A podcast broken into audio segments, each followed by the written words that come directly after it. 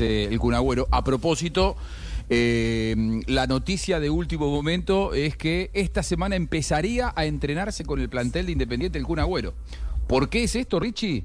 Porque recibió un comunicado de su cardiólogo, de portólogo, que eh, le han dado muy bien los estudios y que no sería una locura pensar que pueda volver a jugar profesionalmente al fútbol. Su sueño, si esto puede hacerlo, si se pone bien físicamente, Sí. es jugar en Independiente. Por eso es que eh, Tevez lo invitó a entrenarse esta semana con el plantel superior. No sería una locura pensar que el Kun Agüero en los próximos meses Sí. vuelva a jugar profesionalmente al fútbol. Ahí nos pasó al cardiólogo por Twitch diciendo que sí podía jugar y tenía que estar bien. Y sobre Sí, las palabras sí, de sí. Quinterito, Quinterito lo buscaron los periodistas argentinos al final del partido y le agradeció al Conagüero por las palabras. Ah, por los elogios. Sí, por los elogios. Bueno, ¿algún eco final del clásico Boca River, eh, Juanjo?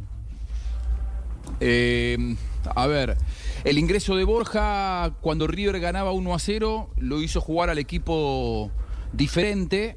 eh, no le generaron demasiadas situaciones a, Borja. Tuvo una de cabeza frente a Chiquito Romero, no la cabeció bien.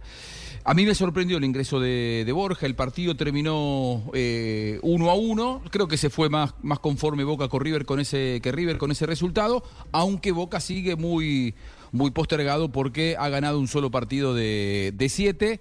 Eh, habrá que seguir la evolución de Borja, Sí, sobre todo por su presente futbolístico, por su realidad goleadora y, teniendo en cuenta que, que Néstor Lorenzo va a dar una lista de convocados. Yo creo que tiene méritos como para ser convocado. El tema es, ¿estará bien físicamente? Claro. A mí me sorprendió el ingreso ayer de él.